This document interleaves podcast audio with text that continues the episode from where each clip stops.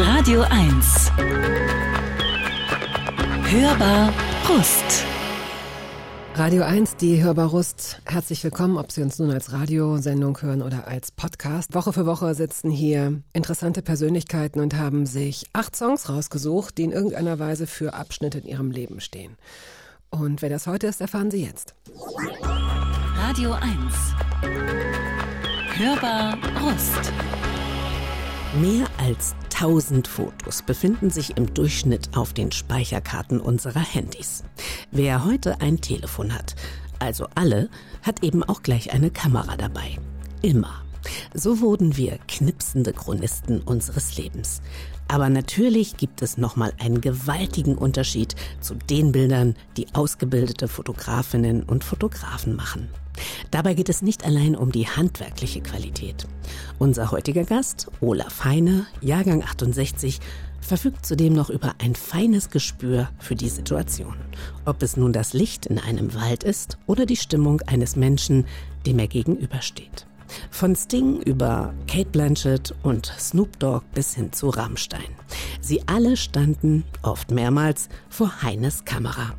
Zudem drehte der gebürtige Hannoveraner zahlreiche Clips, Musikvideos und veröffentlichte Fotobücher, deren Protagonistenliste schon ziemlich beeindruckend ist. Und es gibt ein neues Projekt. Olaf, herzlich willkommen. Schön, dass du da bist. Schön, dass ich da sein darf. Hallo.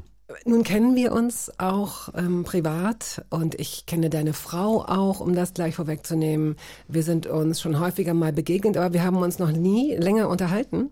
Und als jetzt klar war, du würdest dieses neue Buch herausbringen, ähm, haben wir gedacht, wir würden dich jetzt einfach gerne mal einladen und mal gucken, welche Musik du so in deinem Leben gehört hast, während du all diese interessanten Persönlichkeiten und eben teilweise auch Musikerinnen und Musiker selbst getroffen hast. So viel Hunger habe ich äh, doch durchaus auch ein paar Mal gehört. Es ist wahnsinnig schön. Aber nicht geknipst. Leider noch nicht geknipst. Darf man knipsen? Ist Knipsen okay? Ich habe damit kein Problem. Knipsen. Ich finde, das hat nichts Abfälliges, sondern eher sowas Liebevolles. Das ist wie so ein Duzen statt zu sagen fotografieren, sondern lass uns das mal knipsen. Aber es ist wahrscheinlich so, als wenn jemand sagt, oh, ich habe die Hörbar neulich gehört, so nett, wenn ihr so plaudert. Wahrscheinlich ist es so für dich. ist das Knipsen? Ja, es gibt durchaus einige Musiker, die mich liebevoll auch die Knipse nennen. Die Knipse? Ja. Mhm. Lieber Olaf, was ist denn ähm, auf deinem eigenen Smartphone? Wie viele Fotos hast du da schätzungsweise? Oh, ich zähle nie nach, aber es sind schon einige. Es sind einige. Wobei ich glaube, meine Frau hat tatsächlich viel, viel mehr Fotos auf ihrem Smartphone. Nicht ablenken jetzt. Das ist es. Die Frage ist halt, wie, inwieweit du dich selbst der Kamera des Smartphones bedienst oder ob das so ein bisschen was Blasphemisches hat für jemanden, der ansonsten als professioneller nein, Fotograf gar nicht. Nein, überhaupt nicht. Nein, nein, ich ähm, nutze mein Smartphone genauso wie jeder andere auch.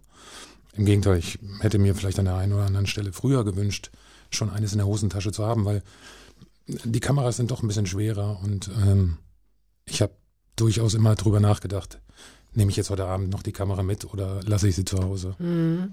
Und das ist schon ein bisschen einfacher in dieser Zeit.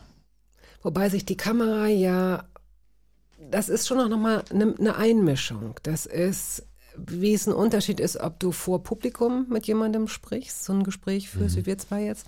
Da kann ich mir vorstellen, dass in dem Moment, wo du eine Kamera auf den Tisch legst, die ja, wie du sagst, eben auch schwerer ist und groß ist und die hat was, ist was anderes, als wenn so ein Smartphone zum Einsatz kommt. Das hat man, da hat man sich so dran gewöhnt. Das ist so beiläufig, ne? Ja, eine Kamera auf den Tisch stellen ist schon ein Statement. Mhm. Ähm, das ist aber grundsätzlich immer die Überlegung, die man, oder die ich zumindest habe. Feiere ich mit oder dokumentiere mhm. ich? Nehme ich die Kamera mit? Inwiefern involviere ich mich in das Geschehen? Also jetzt abseits der Porträtsitzung, die ich mit ähm, den Musikern, Künstlern, Schauspielern etc. habe. Wenn ich zu Konzerten gehe, nehme ich eine Kamera mit oder nehme ich sie nicht mit? Will ich das? Wenn du als Besucher zu Konzerten gehst. Genau. Privat. Ja. Ah ja. Und so ein Hybrid wäre nicht möglich, dass du die dabei hast, dass du weißt, wenn jetzt jemand umkippt oder wenn gerade was Lustiges passiert, kannst du, aber ansonsten darf die erstmal in so einen Dämmerschlaf, kommt vielleicht gar nicht zum Einsatz. Das Smartphone ist da schon der Hybrid. Aber es ist halt grundsätzlich mhm. eine Frage, was, was, ähm, was bedeutet Fotografie für dich? Und, ähm, was bedeutet denn Fotografie für dich? für mich ist Fotografie ähm, einfach eine Ausdrucksweise. Ich habe, ähm, als ich in jungen Jahren Fotografie entdeckt habe, habe ich für mich einfach festgestellt, das ist wirklich die Sprache, die mir immer gefehlt hat. Andere Menschen drücken sich darin aus, indem sie malen oder singen, Musik machen, ähm, Tagebuch schreiben. Und bei mir war es Fotografie. Also ich habe einfach wirklich, ich war glaube ich acht oder neun oder zehn Jahre alt und habe irgendwas gesucht, ähm, womit ich meine Gefühle, meine Empfindungen, meine Beobachtungen ausdrücken kann. War es dafür wichtig, dass jemand anders es sieht oder beurteilt, oder war es nur für dich, dass es, dass es raus ist, dass es in irgendeiner Weise mh, mm, dokumentiert ist? Das ist bis heute der Fall. Das, das Letztere. Das, das Letztere ist wichtig für mich. Für mich bedeutet Fotografie zu einem Verstehen zu gelangen. Boah, dann sollten wir wirklich alle schnell anfangen zu fotografieren. Ich verstehe momentan nicht besonders viel, ganz ehrlich, um mich herum. Okay, äh, wir beschränken das mal auf die Dinge, die, die mich interessieren und Dinge, die mich beschäftigen und ähm, ja, einfach meine eigene Perspektive auf Dinge zu entwickeln. Das ist Fotografie für mich.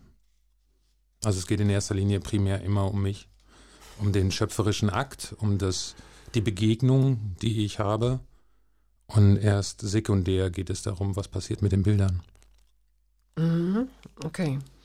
Ähm, ist es dir schwer gefallen, Musik rauszusuchen? Denn du wärst gerne früher selbst Musiker geworden. Mal sagst du dir, fehlt dir das Talent, mal sagst du dir, weiß ich nicht, hast kein, hast kein Musikinstrument gelernt, wobei du hast mal ein kaputtes Schlagzeug gefunden. Ne? Ja, es gab so eine Phase, da dachte ich, ich müsste mich mit Musik ausdrücken und äh, hatte ein paar Gleichgesinnte und ähm, habe ein Schlagzeug auf dem Sperrmüll gefunden und ähm, das war für den ersten Moment auch okay. Und ich habe dann aber schnell herausgefunden, dass mir das Talent dafür dann doch mhm. durch, durchaus fehlt. Ist es dir leicht oder schwer gefallen, die Musikliste zu erstellen?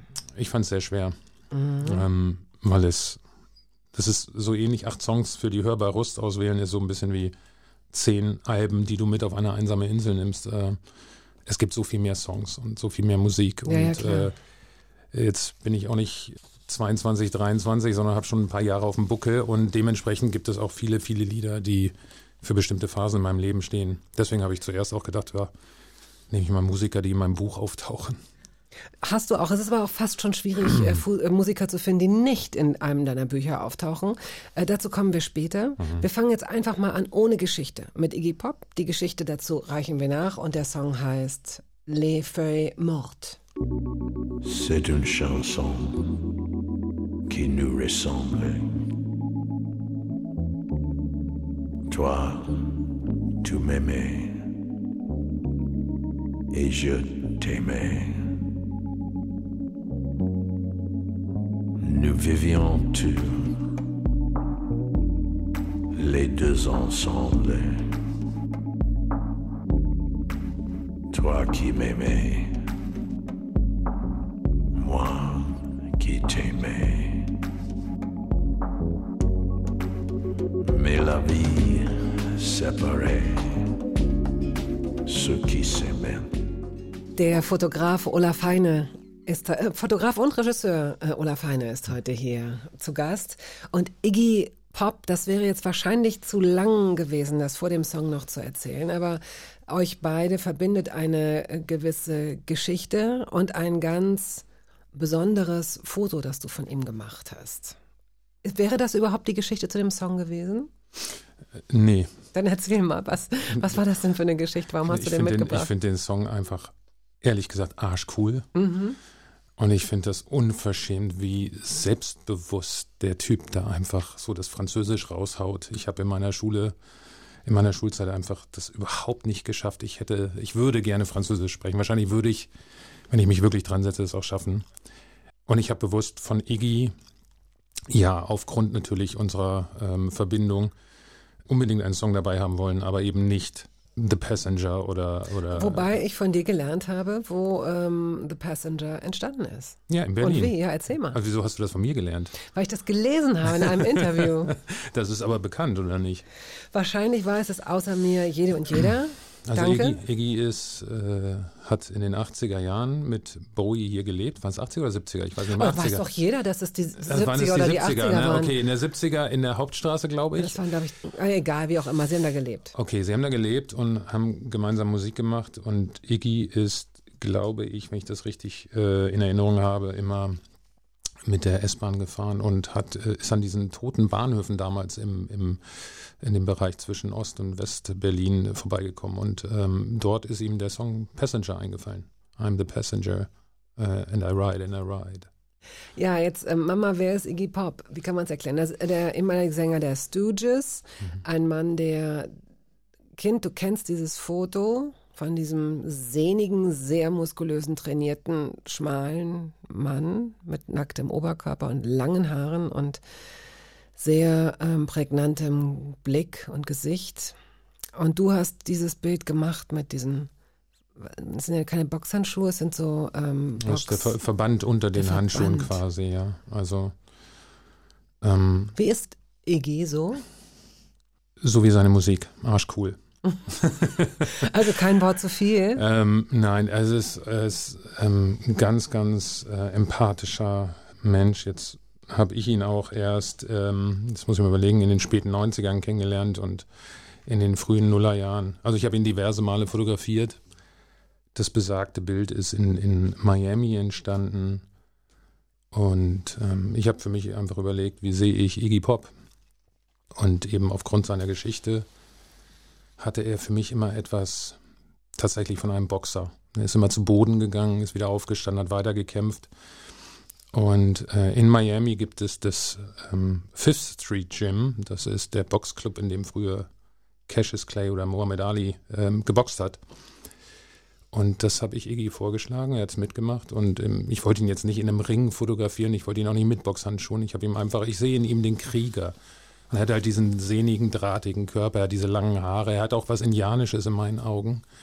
Und ich habe ihm einfach nur den Verband um die ähm, Handgelenke gemacht und ähm, ja, Er hat sich aber gar nicht unbedingt für dieses Bild entschieden, als es darum ging. Und, ähm, und trotzdem hat sich dieses Bild seinen Weg gesucht. Es ist dann später, ich glaube, wer war das? Äh, der Designer, der dann das Cover, glaube ich, für seine Autobiografie ähm, oder Biografie gemacht hat, hat sich dann doch für dieses Bild entschieden und plötzlich wurde es dieses fast so ein symbolhaftes Bild für ihn.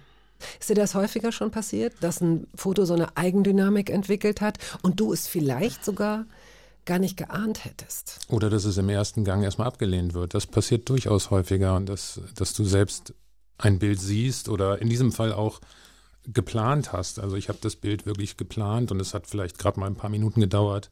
Und ich wusste, das ist, es ist ein besonders starkes Bild. Und ich war wahnsinnig enttäuscht, als er das überhaupt nicht äh, im ersten ähm, Durchgang nicht benutzt hat. Und ich habe das aber ähm, danach in einer Ausstellung gezeigt in Los Angeles und der Grafiker, der danach das Best-of-Album von ihm designt hat, der hat das Bild in Erinnerung gehabt, hat mich angerufen und so hat es seinen Weg gefunden. Ja, du musst ähm, Fotografie wie, wie Kinder irgendwann loslassen, in die Welt schicken und loslassen und ähm, im besten Falle entsteht dann sowas dabei. Nur, dass Kinder irgendwann Geld von dir wollen und du im besten Fall das Geld von den Fotos kriegst. Ja, wenn es gut geht. Wenn es gut geht. Ja, so viel Glück hat man vielleicht nur, wenn man in Niedersachsen zur Welt gekommen ist. Ich habe ja nur das am Anfang ganz flüchtig gelesen, Hannover. Und dann hast du in einem Interview mal gesagt, in einer ganz kleinen Stadt. Da habe ich gedacht, na ja, also Hannover ist jetzt keine große Stadt, aber so eine ganz kleine Stadt ist Sag es auch mal, wo nicht. kommst du nochmal her? Dann, ja, ja, ganz genau, aus dieser, aus dieser Stadt. Und äh, da habe ich tatsächlich so ein, wie so einen Beschützerreflex gehabt, den ich Hannover gegenüber normalerweise gar nicht mehr habe. Also ich mag die Stadt nicht mehr, aber ich fand es gut, da aufzuwachsen. Geht mir genauso. Es war nicht zu groß und nicht zu klein.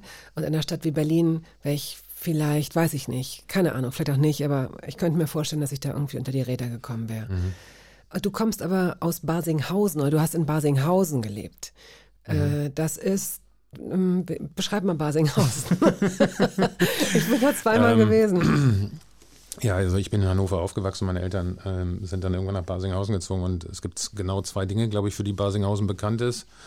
Das ist einmal Basenkekse und äh, die DFB-Sportschule, wo die Nationalmannschaft regelmäßig trainiert, Na, äh, wenn sie denn irgendwo Länderspiele hat. Die hast du auch schon fotografiert. Die habe ich auch schon fotografiert. Äh, ansonsten ist Basinghausen, ich ja, ich bin da nicht mehr so häufig, ehrlich gesagt. Aber Balsen, das wusste ich auch gar nicht. Es Ja. gibt natürlich diverse äh, Schlote, würde ich jetzt fast sagen, auch in Hannover, die darauf hinweisen, dass da Balsen ist und dass da auf der Bödecker Straße, was das mir jetzt Genau. auf die Bödecker Straße einfällt, ist lustig.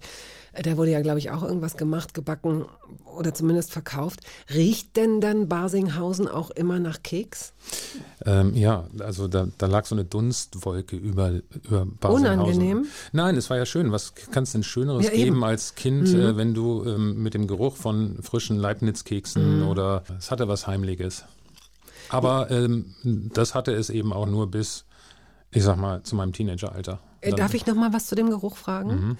Ähm, das kippt ja manchmal. Also auch schöne Gerüche. Jemand, der über einer Bäckerei einzieht, ist vielleicht für zwei Monate echt richtig high jeden Morgen. und möglicherweise kippt es dann irgendwann und du denkst, ich kann das nicht mehr. Aber Gerüche lassen sich ja leider nicht abstellen. Ne? Damit musst du dann, äh, musst du dich arrangieren. Und auch, äh, ist, ist dir das so gegangen, dass du das irgendwann nicht mehr gern gerochen hast? Nee, du hattest ja zwischendurch immer noch die ganzen Kuhweiden äh, und den Gestank, äh, weil das eine sehr länd, ländliche Gegend war. Ja, schön. Deswegen bist du auch so gesund. Das hat neutralisiert. Guck. Bevor wir da jetzt tiefer einsteigen in Basinghausen und das, was da passierte oder nicht passierte. Ah, guck mal, U2, ja. Das braucht immer Zeit. Deine Songs, merke ich, gerade brauchen immer Zeit für eine Anmoderation, weil da immer so fette Geschichten hinterhängen. Dann würde ich sagen, wir spielen jetzt U2, Pride und hören uns im Nachhinein an, äh, warum du den mitgebracht hast.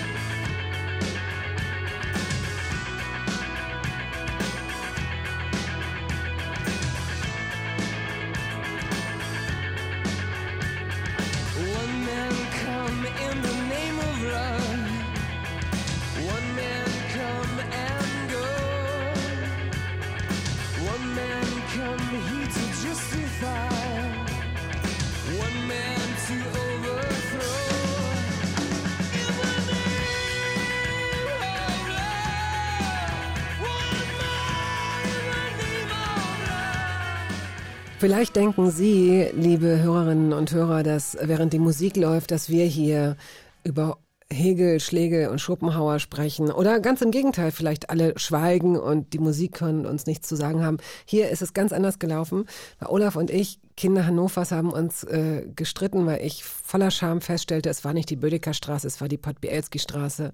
Und du hast gesagt, es war die Ferdinand-Walbrecht-Straße. Und wir glauben jetzt, ohne es zu wissen, dass die Ferdinand-Walbrecht-Straße die Verlängerung der Podbielski-Straße ist. Wie komisch, dass, ähm, dass man solche Sachen dann aber auch doch vergisst. Bist du denn noch oft in Hannover? Nein. Ich bin einmal im Jahr da. Meine Mutter lebt da noch und ich bin tatsächlich kürzlich auch in der Potby, die Potby, wie wir, wie ja, wir, wie wir sagen. wie wir ja sagen, die Potby, ähm, in einem Hotel gewesen. Mhm. Ähm, ich weiß gar nicht mehr wann. Aber Gut. äh, deswegen, da kann man dann durchaus das ein oder andere mal vergessen. Das ist, glaube ich, okay. Ich finde, es gibt so eine Analogie zwischen Hannover und Facebook. Beides gibt es und beides ist so, für die, die es mögen, richtig okay und gut. Aber für mich hat es einfach jedweden Reiz verloren. Oder in die Jahre gekommen, kannst du auch sagen. Ja, sind wir ja auch. Ja. Das Aber ja ich fand, Ding. äh, ich äh, lass immer nichts auf Hannover kommen. Also wie gesagt, ich lebe da jetzt seit, ich glaube, 30 Jahren nicht mehr. Ähm, aber wenn du so in deinen, sagen wir mal, späten Teenagerjahren bist, ähm, war das eine gute Stadt. Das meine ich du, auch. Mhm. Wenn du kreativ sein willst, war es eine gute Stadt. In Berlin musst du nichts machen, da wird dir alles auf dem Tablett serviert. Ähm, Oh, da werden jetzt aber alle widersprechen und werden sagen, da hast du dir ja viel erkämpfen müssen auch. Das Interessante da Mhm. war halt das, oder vielleicht war das war in Berlin die Herausforderung zu der Zeit. Hier war ja auch ein irrer Kreativpool. Die Leute hatten wahnsinnig wenig Geld und Mhm. haben da aus der Improvisation gelebt. Das war in Hannover ja nicht unbedingt der Fall. Das war ja ein bisschen gediegener. Da gab es zwar auch die Chaostage und eine große Punkszene, was eigentlich für eine Kreativität einer Stadt spricht und auch für Widerstand und so weiter, aber Hannover war jetzt keine wilde Stadt, als wir aufgewachsen sind. Nee, das war nicht wild, aber ähm, es gab als Fotograf nicht so besonders viele interessante Dinge. Und die zwei Bands, die es da gab, ähm, da musstest du erstmal rankommen irgendwie. Und ich glaube, da gibt es, da ist in Berlin mehr geboten. Und du hast hier mehr Clubs, du hast mehr Studios, du hast mehr Musiker. Ähm, wir leben in der Kunstmetropole. Ja, Und- das ist klar, dass sich Berlin dahin auch noch mehr, ja klar. So, und in Hannover ähm, gab es eine ganz kleine, überschaubare Szene damals. Und ich bin ganz froh, dass ich irgendwie Teil dieser, dieser kleinen Blase damals war. Und ähm, man musste sich da schon behaupten und durchkämpfen, aber alle haben sich auch irgendwie gegenseitig unterstützt. Es gab irgendwie ein, zwei, drei Bands, es gab ein Studio, es gab einen, ähm, der die ganzen Musikvideos gedreht hat. Es gab einen DJ, äh, der die ganzen Remixe gemacht hat. Wir kennen ihn beide. Ähm, Mus, Musti, oder Musti. wen meinst du? Ja, genau, Musti. Ja, Und es gab hab- bestimmt noch andere, aber die, die gut waren, das waren wenige, genau. Wahrscheinlich. Also auch nochmal, äh, ohne jetzt das Ding zu groß werden lassen zu wollen. Ich habe einfach in den letzten zwei Jahrzehnten zu schlechte Erfahrungen mit Hannover gemacht. Aber in der Zeit, in der ich da groß geworden bin, war das wirklich gut, hat mir auch gefallen. Ich bin Anfang der 90er weggezogen und das letzte, was ich dann noch hatte, war Mitte der 90er, bin ich ab und zu wiedergekehrt, weil ich eben mit einigen Künstlern dort zu tun hatte. Aber ich habe auch gesehen, dass im Zuge der ganzen Expo damals die Stadt ziemlich platt, Mm. platt gemacht wurde. Jedenfalls das, was ich damals kulturell interessant fand. U2. U2 äh, war der Song, dessen Geschichte wir noch nachholen müssen. Warum hast du dir Pride ausgesucht? Ähm, das war eine Zeit, ähm, ich glaube, ich war 14 und ähm, ich mochte so diese Post-Punk-Zeit mit Joy Division, The Cure und die frühen U2 gehörten da irgendwie auch mit dazu. Und ähm, ich kann mich erinnern, dass ich in meinem Teenagerzimmer ein paar Poster an der Wand hatte. Und eins war das Albumcover von ähm, The Unforgettable Fire, so hieß das Album. Und das war eine Infrarotaufnahme einer ähm, verträumten Landschaft mit so einer Burgruine. So ein ganz bewegter Himmel.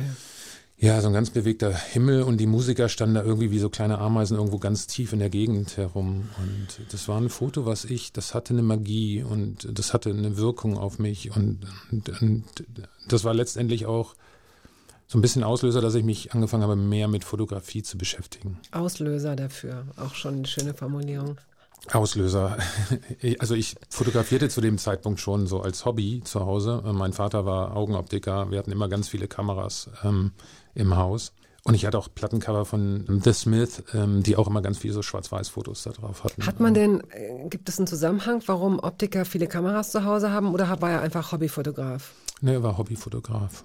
Und durftest du seine Kameras benutzen? Nein, auf keinen Fall. Oh, okay. Ich habe mir mit, ähm, als ich dann gemerkt habe, dass die Kodak Instamatic, das war die erste kleine so Schnappschusskamera, die ich ähm, ist das die, wo da kommt so ein Blitz raus? ja, ja, da kommt, ähm, genau, da ist so mhm. ein, so ein Blitz und man Die, sehen, so die sahen aber schön aus, das Design. Wenn man sich das heute anguckt, die sehen so aus. Geht dir das nicht so? Wenn die sehen heute wieder gut aus, ja. Ist, warum, wo ist so? Was ist das? Woran, woran liegt das? Weiß ich nicht, das ist wahrscheinlich so wie der erste Macintosh-Computer, den man heute auch irgendwie, ich, ich glaube, irgendwo in, am Prenzlauer Berg gibt es so einen Laden, die haben so alte, im Schaufenster so alte Computer und wenn immer, wenn ich da vorbeikomme, zufällig, ähm, gucke ich mir so diesen alten ersten Apple Macintosh an und ähm, Aber das Design war ja auch gut. das ist so, ja, das ist so ein bisschen so retro. Ich glaube, dass dich das einfach genauso packt wie ein guter alter Song und der erinnert dich an irgendwas. Und Hast du nicht das Gefühl, dass sich das ästhetische Empfinden oder das, wie auch immer man das nennen will, dass sich das äh, ändert? Diese, die Klarheit der Linien, also diese Autos, die ich früher nicht so mochte. Mir geht es gar nicht darum, dass ich denke, oh, weißt noch, wie schön das früher war, sondern ich denke, Mann, oh Mann, ich habe, glaube ich, neulich so ein VW Derby oder so gesehen. Da bin ich richtig, hab ich richtig gedacht, was ist denn das für ein Auto? Ach so, ja, kenne ich ja von früher. Boah, sieht der gut aus. Das war einfach so ein, das waren so klare Kanten, das war ein, ein tolles Design einfach, so äh, teilweise minimalistisch, selbstbewusste Linien. Es gibt Gegenbeispiele. Also es gibt einen anderen Kamerahersteller, der seiner Linie, glaube ich, seit den, weiß ich nicht, 30er, 40er Jahren treu bleibt und äh, die Kameras sehen immer noch ähnlich aus wie diese früheren Baureihen und ähm, ich fotografiere mit denen auch und ähm, die unterscheiden. Hasselblatt. Mm, Nein. Leica. Leica. ah, okay. Hasselblatt ist genauso, also wobei die digitalen jetzt nicht mehr so, aber bei, also bei der Leica ist das so, dass die, die ähm, M-Serie, so heißt sie, ähm, da siehst du, dass das immer noch eine ähnliche Bauweise ist wie die allerersten. Und findest du das gut oder findest du das nicht gut? Ich finde das sehr gut. Ja. Ja. Der nächste Song, den du mitgebracht hast, kommt von den Pixies. Where is my mind? Warum? Ja, ich glaube, damit hat für mich so eine ganz entscheidende Phase angefangen, dass ich, ähm, ich begann auf Konzerte zu gehen. Das war so früh, Mitte, Mitte, späte 80er. Ich habe so diese ganze ähm, amerikanische Underground, subversive, Hardcore-Musikszene für mich entdeckt, äh, die dann ultimativ in diese Grunge-Zeit überführte. Und ähm, ich war, glaube ich, 16, 17, 18, bin auf die ersten Konzerte nach Hannover gerannt. Mhm. Dann schnell gemerkt, Basinghausen ist zu klein, da gibt es nicht so viel. Ähm, Wie bist du da hingekommen im Zug? ich bin getrennt tatsächlich. Ich bin tatsächlich ganz viel die, auf der B65, die Bundesstraße 65, getrennt nach Hannover. Ist dir da mal was Doofes passiert? Nee, Oder was Lustiges? Na, nein, ja, immer. Lustige Sachen immer. Ich habe immer tolle Gespräche gehabt. Also ich ist lange her, aber soweit ich mich noch erinnern kann. Mhm. Ich habe immer irgendwelche interessanten Menschen kennengelernt, die unglaublich interessante Musik gehört haben. Und ich habe, glaube ich, sehr viele Künstler dadurch kennengelernt auch. Und ähm, nee, das war ein gutes Fortbewegungsmittel.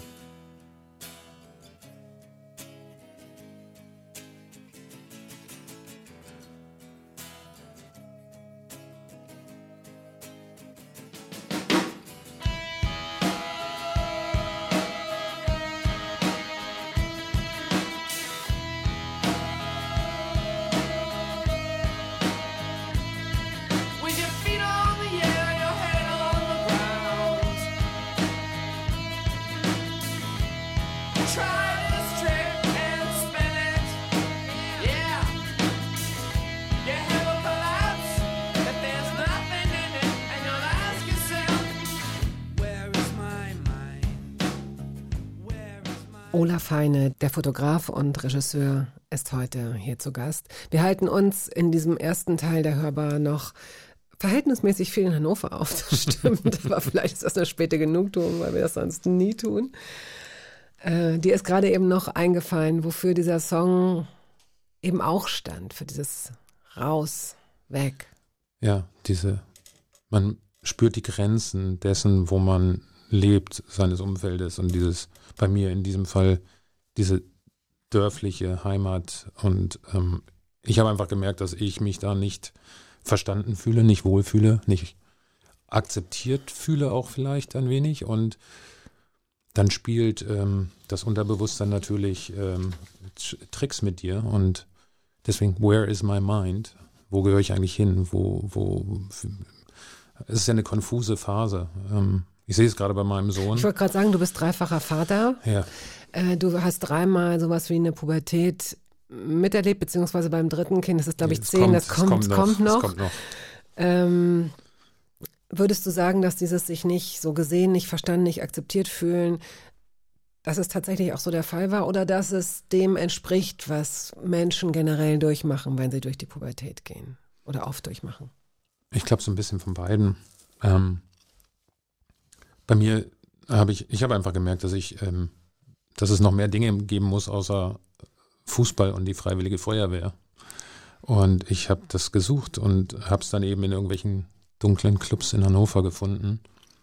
Habe es in meiner Kamera gefunden und habe auch relativ schnell gemerkt, dass die Kamera so ein, wie so ein Schlüssel ist zu einer Tür, die sich auftut. Und dass dadurch ganz wundervolle Dinge passieren. Was ist denn, aha, und hinter dieser Tür ist, Das weiß man nicht. Also aber in der Regel ist es gut. in der Regel ist es gut, man muss durchgehen und ähm, man muss einfach nur offen sein. Und das sind Dinge, die man vielleicht, wenn man irgendwie in einer kleinen, ganz behüteten kleinen Kleinstadt lebt, ähm, gar nicht so sieht. Ich habe nur das, was ich gesehen habe, das, was ich da gespürt habe, da habe ich mich nicht wohlgefühlt. Hm. Im Grunde hast du ja äh, einen Kom eine Komplettsinn. Du bist allein und nicht allein. Du Richtig. hast, ne, das ist, äh, wird mir jetzt gerade so bewusst, dass du, glaube ich, ansonsten, wenn du das Gefühl hast, dich ausdrücken zu wollen, äh, wird das nicht über Bande gespielt, sondern meinetwegen, wenn sich Menschen äh, durch Klamotten abgrenzen wollen oder gerade dazugehören wollen oder wie auch immer. Sie kriegen dieses Feedback ziemlich schnell und es geht auf ihre Person. Mit der Kamera hast du natürlich eine Komplizin, die, die so ein bisschen über Bande spielt. Klar, du kannst ein gutes Foto machen oder ein schlechtes, aber eigentlich könnte ich mir jetzt vorstellen, dass das weniger dir angekreidet wird. Wenn es gut ist, wirst du gelobt. Ähm, ich weiß nicht, ob Es ging gar nicht so sehr um das Endergebnis, sondern es ging erstmal darum, dass mir die Kamera eine Daseinsberechtigung ver, äh, ver, äh, verschuf. Ähm, ich bin auf Konzerte gegangen und hatte die Möglichkeit, einfach nach vorne zu gehen, an die Bühne, was ich als eher schüchterner aha, Teenager äh, alleine wahrscheinlich nicht gemacht hätte. Und ähm, ich hatte auf einmal eine Funktion, oder zumindest bildete ich mir das ein. Ich hatte, einen, ich hatte einen Auftrag. Hattest du denn, hast du für die Schule, für Schülerzeitungen Fotos gemacht oder ähm, wer hat dir diesen kleinen Auftrag gegeben? Nein, ich war, ja, ja, ich habe ähm, Schülerzeitung habe ich auch gemacht. Ich habe das alles gemacht. Ähm, nee, als ich mit der Schule fertig war, wollte ich eigentlich Architektur studieren. Also ich, ich wollte schon ganz bewusst einen künstlerischen Beruf machen. Ich wollte aber eigentlich Architektur studieren. Mich hat mich am Gebäude sehr oder Bauten ähm, sehr fasziniert und ich habe eine Ausbildung gemacht als ganz ganz klassisch als Bauzeichner. Ähm, ich wollte erstmal was Praktisches lernen, bevor ich an die Uni gehe. Und in dieser Zeit habe ich angefangen für eine Tageszeitung dann eben für die Hannoversche Allgemeine zu fotografieren. Bin abends auf Konzerte gegangen, habe am nächsten Tag mein Foto eingereicht und habe dafür, weiß ich nicht, 50 D-Mark bekommen. Mhm. Hast du das proaktiv gemacht oder haben die Leute gesucht? Hast du dich da, hast du was hingeschickt und gesagt, hier, ich bin Olaf, ich kann das, ich mach das? Ich glaube, ich habe damals ein paar Fotos zusammengesucht und habe sie dahin geschickt. Ähm, aber ich glaube, die haben gesucht auch. Hast du dir deine, das Geld für deine erste Kamera selbst verdient? Ja, auf, einer, Wodurch, womit? äh, auf einer Tankstelle. Aha. Ich habe im Sommer gefegt und im Winter Schnee geschippt. Und das hat ein Jahr gedauert und dann hatte ich, ähm, ich meine, 600 D-Mark zusammen und habe mir eine Minolta X700 kaufen können, eine Spiegelreflexkamera. Also es war schon, es war schon körperlich, äh, Mhm. ich war sehr schmächtig damals und äh, es war körperlich anstrengend, es war stressig und nervig, aber ich wollte diese Kamera haben. Hm. Hast du die noch? Ähm, ich habe die baugleiche. Nein, ich wollte sie aufheben. Ja. Ähm, ich wollte sie meinem Sohn schenken und äh, vor einer ganzen Weile wurde bei mir eingebrochen und äh, eine ganze Menge Kameras ähm, geklaut. Unter anderem meine ursprüngliche Minolta X700. Aber ich habe die dann nochmal nachgekauft. Haltet ihr das mit, äh, sehr persönliche Frage, Achtung, haltet ihr das mit euren Kindern ähnlich oder genauso, dass wenn die sich was kaufen wollen, eine größere Anschaffung, dass sie sich das Geld verdienen sollen? Ja, ich glaube schon. Wie vorsichtig ich das formuliere, Mhm. das finde ich auch interessant, weil eigentlich ist es, würde ich mal sagen, zumindest in unserer Generation war es selbstverständlich, war es klar, bis auf die Leute, die natürlich ganz reiche Eltern hatten und so weiter. Aber selbst bei denen ist es manchmal so gewesen. Ähm, und heute merke ich, dass ich das fast schon vorsichtig einläute, weil, mm, ja, warum eigentlich? Weiß ich auch nicht, aber ich finde das, ähm, ich finde das ist gut. Also mir hat es damals geholfen, ähm, ein Werteempfinden zu bekommen. Ähm, Und auch die, im Übrigen auch die Arbeit anderer wertzuschätzen. Mir geht das so, seit ich einmal Flugblätter verteilt habe, ein Job unter vielen, kann ich nicht mehr an Leuten vorbeigehen, egal was für furchtbare Verkleidungen sie haben oder egal für was für ein Teppichhaus oder Currywurststand sie da stehen, ohne mir selbst so einen Zettel zu nehmen. du nimmst sie dir entgegen. Ja, aber ich finde, das ist so, ähm, na, sie stehen da und sie machen das, um Geld zu verdienen. Punkt. Und, äh, und die Leute fühlen sich belästigt und gehen so vorbei und ignorieren sie so. Und das tut mir wahnsinnig leid, weil das ist ein Job. Es ist kein toller Job, aber es ist ein Job. Das kannst du jetzt auf ganz viele Berufe übertragen. Ja, eben. Und ich weiß nicht, wenn man abends in einem Restaurant ist oder in einem Club ist und man geht auf Toilette und da ist eine Toilettenfrau. Hm. Also warum soll man die anders behandeln als eben? Gibt keinen Grund. Gibt, es gibt Nein. keinen Grund, nein. Bist du denn noch mit, mit einem Lebensspruch, mit einer Devise, mit einer Order durchs Leben geschickt worden damals? Gab es sowas? Ach, gab es bestimmt, ich weiß es nicht. Meine, meine Großmutter hatte äh, einen Haufen Sprüche auf Lager. War Äh, das die, äh, die, äh, äh, nicht, warte mal, aus Galizien? Ich Ja. glaube, es war Galizien, ne? Ja. Hast du die noch kennengelernt, offenbar? Ja, natürlich. Die war, also mein, meine Großeltern waren ganz, ganz eng und ähm, meine Großmutter ist vor wenigen Jahren gestorben und ähm, jetzt komme ich eingangs zu der Frage, ähm, hat man immer eine Kamera dabei? Eins der letzten Bilder, die ich von meiner Großmutter hatte, das war vor fünf, sechs Jahren. Ähm, wir hatten einen syrischen Flüchtling bei uns zu Gast und ähm, meine Großmutter lag im Sterben und ähm, wir sind da hingefahren, die wohnten in der Nähe von Hannover. Und dann saßen eben dieser syrische Flüchtling und eben meine Großmutter, geflüchtet aus Galizien während des Zweiten Weltkrieges zusammen. Und ich habe gedacht, warum habe ich jetzt A, keine Kamera dabei und B, warum ist das Foto nicht auf Seite 1 in der großen Zeitung mit den vier Buchstaben? Weil ich glaube, das würde vielleicht die eine oder andere Perspektive äh, erleichtern für die Menschen. Um sie daran zu erinnern, dass die meisten unserer Familien eine Flüchtlingsgeschichte haben, eine Ja, genau. Geflüchtetengeschichte. Genau. Mhm. Wie hieß sie, ihr Vorname? Hedwig, Hedwig. Hedwig Meier.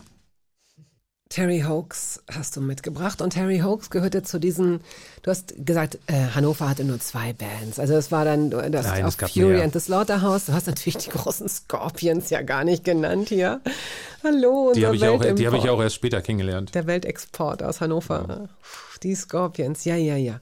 Terry Hoax ähm, waren diejenigen, auf deren Konzerten du warst. Ja. Da hast du Fotos äh, gehabt und ich glaube, da war es dein Manager, der sich daran erinnert hat, dass du Ja, Michael. Michael, ja. Michael Smilgis. ähm, ja, natürlich hast du, wenn du, ich begann auf die Konzerte zu gehen und dann hast du eben diese ganzen Bands aus, aus den USA oder aus England, aber du hast auch angefangen, dich für die örtliche Szene zu interessieren und Terry Hawks waren gleichaltrige Typen, die ich aus dem Nachtleben kannte und dann ist man eben auf diese Konzerte gegangen und ich habe die Kamera mitgenommen und eines Tages, und da habe ich Zivildienst gemacht, klingelte das kleine Telefon in meinem ähm, Zimmerchen im Schwesternheim meines Krankenhauses. Und ähm, das war Michael und er sagte, Mensch, du bist doch immer bei unseren Konzerten, zeig mir, zeig mir mal die Bilder, hast mal Lust, die Band zu fotografieren? Und das ist so ungefähr 30 Jahre her und ähm, führte dazu, dass ich eben das erste Foto für ein Plattencover machte. Ganz kurz, Zivildienst im Krankenhaus. Was hast du genau gemacht? Ich war ein paar Monate auf einer Station und ähm, bin danach in die Operationssäle gewechselt und habe dort die Patienten vorbereitet für die Operation, aufgelegt. Ein, ich war ein sogenannter Aufleger.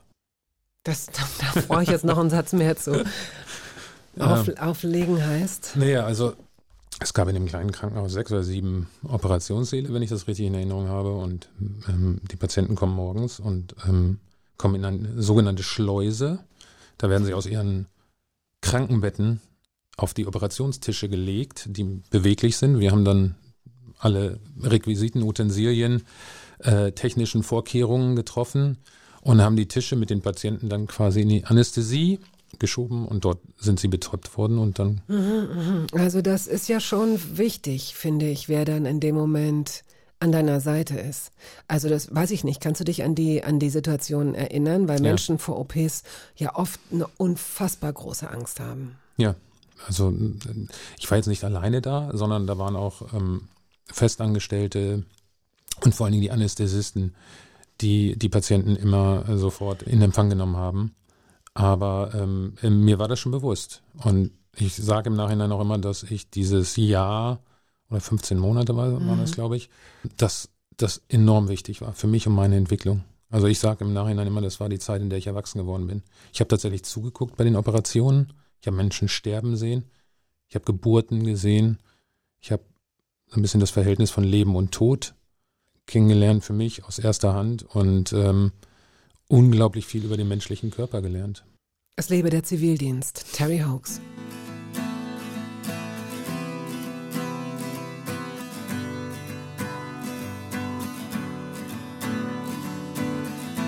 Your soft machine, Venice dream, is soft the tones of light. Stare to the sun, a twinkle fun. By God, she is a merry bride.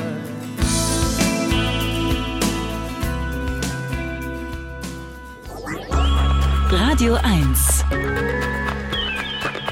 Hörbar Brust Der Regisseur und Fotograf Olaf Heine ist heute hier zu Gast und ich spiele jetzt für Sie Doris Day Sentimental Journey.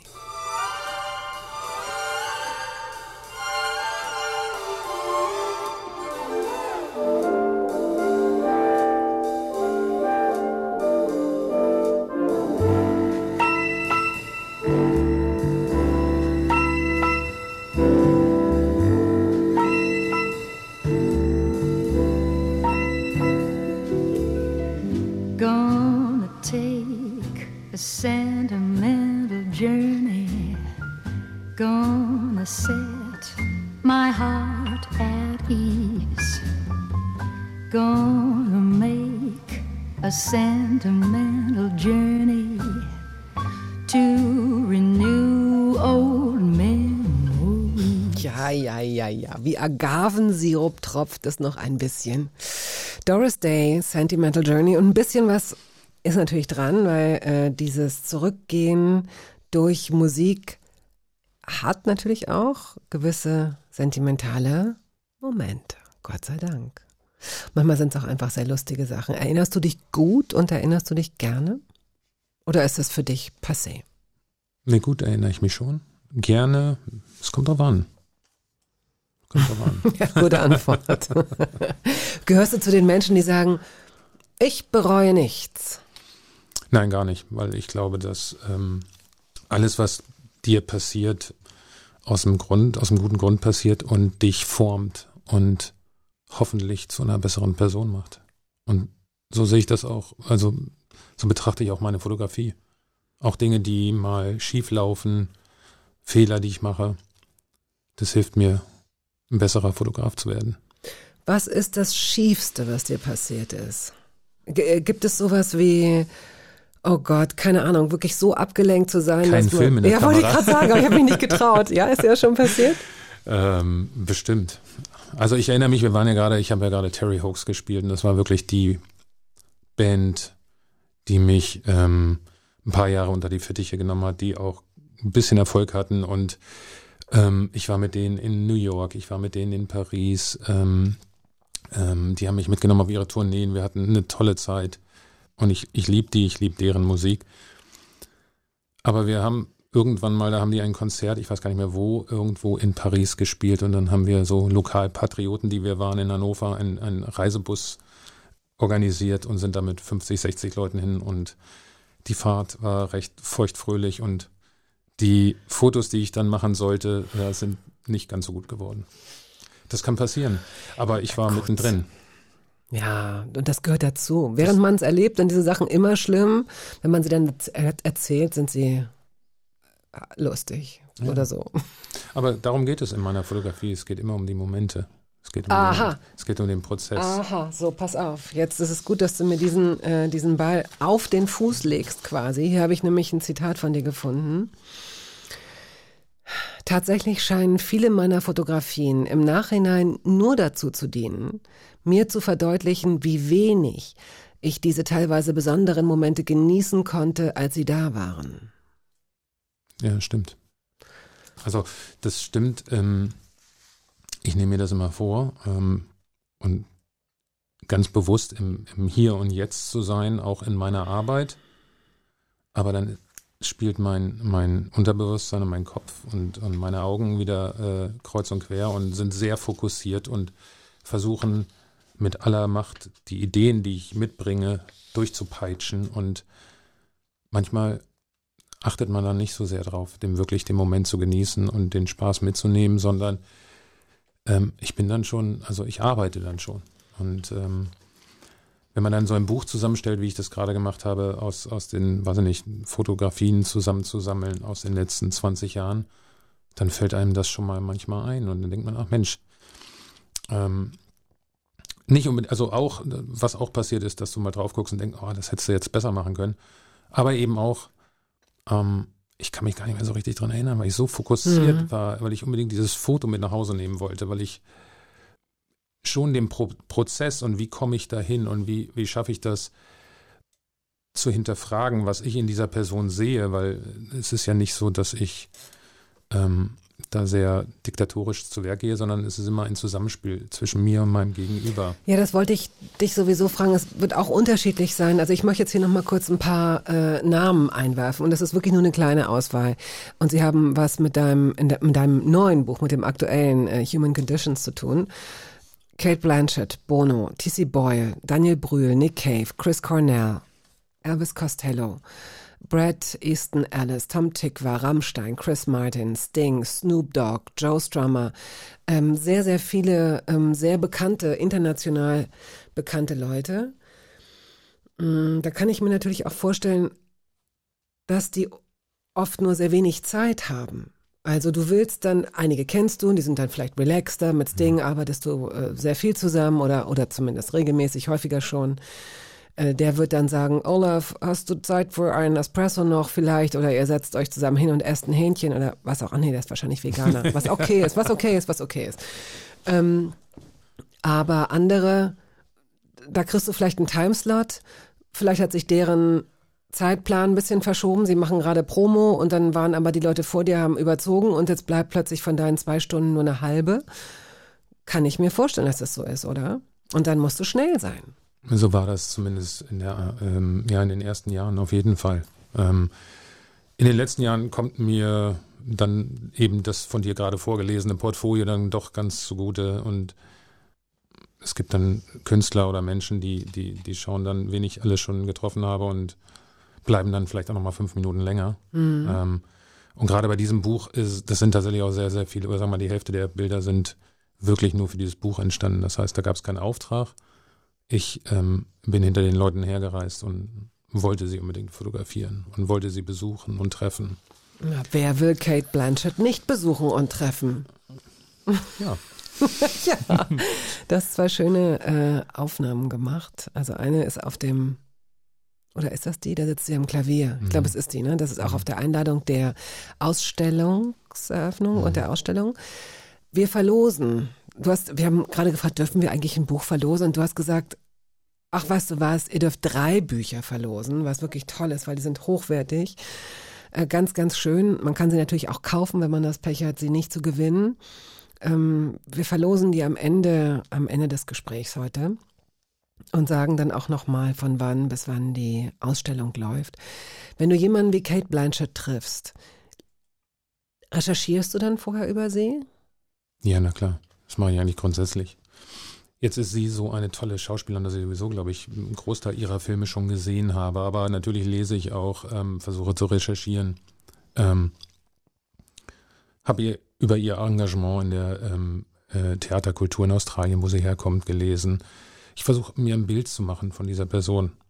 Es ist nicht so, dass dieses Bild immer zutrifft, aber ähm, ich bringe meine eigene kleine Perspektive auf diese Person mit und dann schaue ich, was passiert. Mhm. Ist dir das schon mal passiert, dass du ein, ein besonderes Merkmal bei jemandem gesehen hast oder also oder du hast jemanden inszeniert, denn das tust du auch manchmal. Ich denke jetzt auch wieder an Sting, da ist dieses Bild, wo er auf einer Leiter steht, an einen großen Baum gelehnt und in einem Buch liest. Im Hintergrund sieht man weitere Leitern. Das ist nicht bei der Kirschenernte entstanden, das ist, das wolltest du so. Du hast Gründe dafür gehabt. Ähm, jetzt stell dir vor, der kleine dreijährige Sting wäre mal von einer Leiter gefallen. Oder du sagst zu Frau ähm, Blanchett, ähm, vielleicht können Sie sich noch ein bisschen rechts drehen, weil da ist diese kleine süße Narbe auf Ihrer Stirn, die würde ich irgendwie gerne mit ins Bild setzen. Aber du machst es einfach, weil es dir auffällt. Du denkst, diese schöne Frau, das verträgt so einen Bruch, diese kleine Narbe. Und dann ist es aber vielleicht was, was sie immer ihr Leben lang äh, verstecken möchte, was, woran sie schlechte Erinnerungen hat. Du weißt, worauf ich hinaus will. Manchmal gibt es ja so kleine wunde Punkte, die man nicht erahnen kann. Ist dir das schon mal passiert? Ja, regelmäßig. Aber Fotografie ist ja auch nur eine andere Form von Kommunikation. Und ich rede mit den Menschen und meine Kamera redet mit ihnen. Und wenn sie das nicht wollen, dann werden sie auch antworten. Und also nochmal, es ist ja so eine Art Tennisspiel, Ping-Pong hin und her. Ich bringe Ideen mit, ähm, ich schlage sie vor und mein Gegenüber antwortet. Und das ist der Prozess, über den ich rede, der mich so fasziniert. Zu Aber-. Aber es ist im Grunde ein Vertrauensvorschuss. Natürlich, dein Portfolio sagt, kannst du, kannst du, vertrau mir. Aber eigentlich ist es ein Ping-Pong, Ende. Ja. Und das äh, dritte Ping, das dann zurückkommt, wirst du dann möglicherweise, ich will jetzt nicht sagen in deiner Dunkelkammer, gibt es überhaupt noch Dunkelkammern? Darf man das Wort überhaupt noch sagen? Äh, es gibt noch Dunkelkammern. Aber wahrscheinlich äh, Mhm. ist das dann so, dass du den Leuten, weil das ist ja früher nicht möglich gewesen, schon zeigst, diese Bildausschnitte zeigst. Du lädst sie dann wahrscheinlich auf den Laptop hoch und zeigst ihnen schon, was du da hast, um sie auch in Stimmung zu bringen oder zu beruhigen oder wie würdest du es sagen? Na, Vertrauen ist ganz wichtig. Und ich sag mal so, die meisten Menschen, denen ich begegne, die vertrauen mir zu einem gewissen Grad. Ähm, nichtsdestotrotz zeigst du deine Arbeit, ähm, ob das jetzt eben in dem Moment auf der digitalen Mattscheibe deines, deiner Kamera ist. Früher waren es Polaroids. oder, Mhm. Stimmt, ja. Mhm. oder eben danach das fertige Bild. Ähm, ich habe auch schon Dinge erlebt, wo jemand eine Inszenierung mitgemacht hat, ähm, sie umgesetzt hat, äh, man mit dem Bild nach Hause gekommen ist und Jahre später sagte er, ich möchte eigentlich nicht, dass du das Foto noch zeigst. Ah, hm. Und es gibt äh, ein, zwei, drei Bilder, die sind mir sehr ans Herz gewachsen, aber ich darf sie eigentlich gar nicht zeigen. Mhm. Aber, aber ist das ein Mensch, den du magst oder den du auch nicht so magst? Ähm, den, den mag ich dann nicht mehr so. Weil ich könnte das zum Beispiel verstehen, wenn man sich verändert, wenn da etwas ist auf diesem Bild, das man an sich sieht, wo man aber sagt, das, das so bin ich nicht mehr, das habe ich nicht mehr. Ich habe mit der Person ja auch noch geredet, also mit einer Mhm. im speziellen Falle und ähm, derjenige oder diejenige sagte dann auch, ähm, nimm es als Kompliment, du hast da was, äh, Oh. du hast da was getroffen, Guck. was mir sehr nahe geht. Guck. Und so sehe ich das dann auch. Ähm, und natürlich äh, gibt es Persönlichkeitsrechte und es ist nicht Mhm. mein Bild, was auf diesem, also es ist mein, nicht mein Gesicht, was auf diesem Foto ist. Deswegen respektiere ich das auch. Trotzdem bereitet es mir Kummer, weil ich ähm, schon sehr viel ähm, Liebe und, und Engagement in dieses Foto gepackt habe und ähm, Ja, klar. Mir da was bei gedacht habe. Das mit dem Vertrauen und auch der Feinfühligkeit ist ein großes Thema, äh, über das wir nach dem nächsten Song sprechen. Du hast wirklich viele tolle Sachen gemacht. Aber eine Sache, also als ich angefangen habe, mich mit deinem Oeuvre zu beschäftigen, ist mir sofort ins Herz geschossen und keine Ahnung, vielleicht bin ich gerade besonders äh, dünnhäutig oder so, aber ich könnte sofort, oh, schießt mir das Wasser in die Augen, wenn ich an dieses Projekt der ähm, Rwandan Daughters denke, also Frauen aus Ruanda, die ähm, du fotografiert hast, als der ähm, Völkermord 25 Jahre ungefähr zurücklag. Frauen gemeinsam mit ihren Töchtern, die durch ähm, Vergewaltigungen entstanden sind. Und da muss jetzt, das ist jetzt so eine Art Mini-Triggerwarnung für Menschen, die ähm, jetzt vielleicht, keine Ahnung, äh, darauf vorbereitet sein möchten.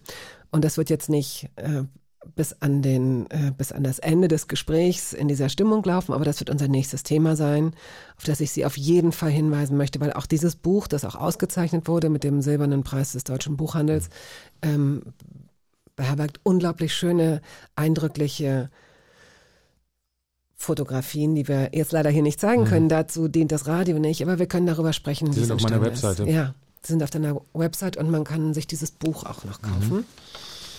Ähm, jetzt hören wir erstmal The Carnival is over. Dad can dance. Warum? Wo ist es einzuordnen in deiner, in deinem, auf deinem Lebensweg? Ähm, ich bin Anfang der 90er nach Berlin gekommen und das war eigentlich für mich der richtige Moment, nach Berlin zu gehen. Die Stadt war im Aufbruch und hat den Techno entdeckt und ähm, auch wenn ich natürlich in erster Linie Rockmusiker fotografiere, so sagt man jedenfalls immer, habe ich äh, doch eine Zeit gehabt, äh, die ich sehr äh, mit elektronischer Musik verbracht habe und dieser Song steht für mich eigentlich immer ähm, für die After Hours. Wenn morgens die Sonne auf der Spree, über der Spree aufging und in den ein, zwei Clubs, wo ich, ähm, wo ich zu Hause war, spielte man das gerne, das Stück. Und ähm, das ist mir ans Herz gewachsen. Unser Gast heute ist der Fotograf und Regisseur Olaf Heine.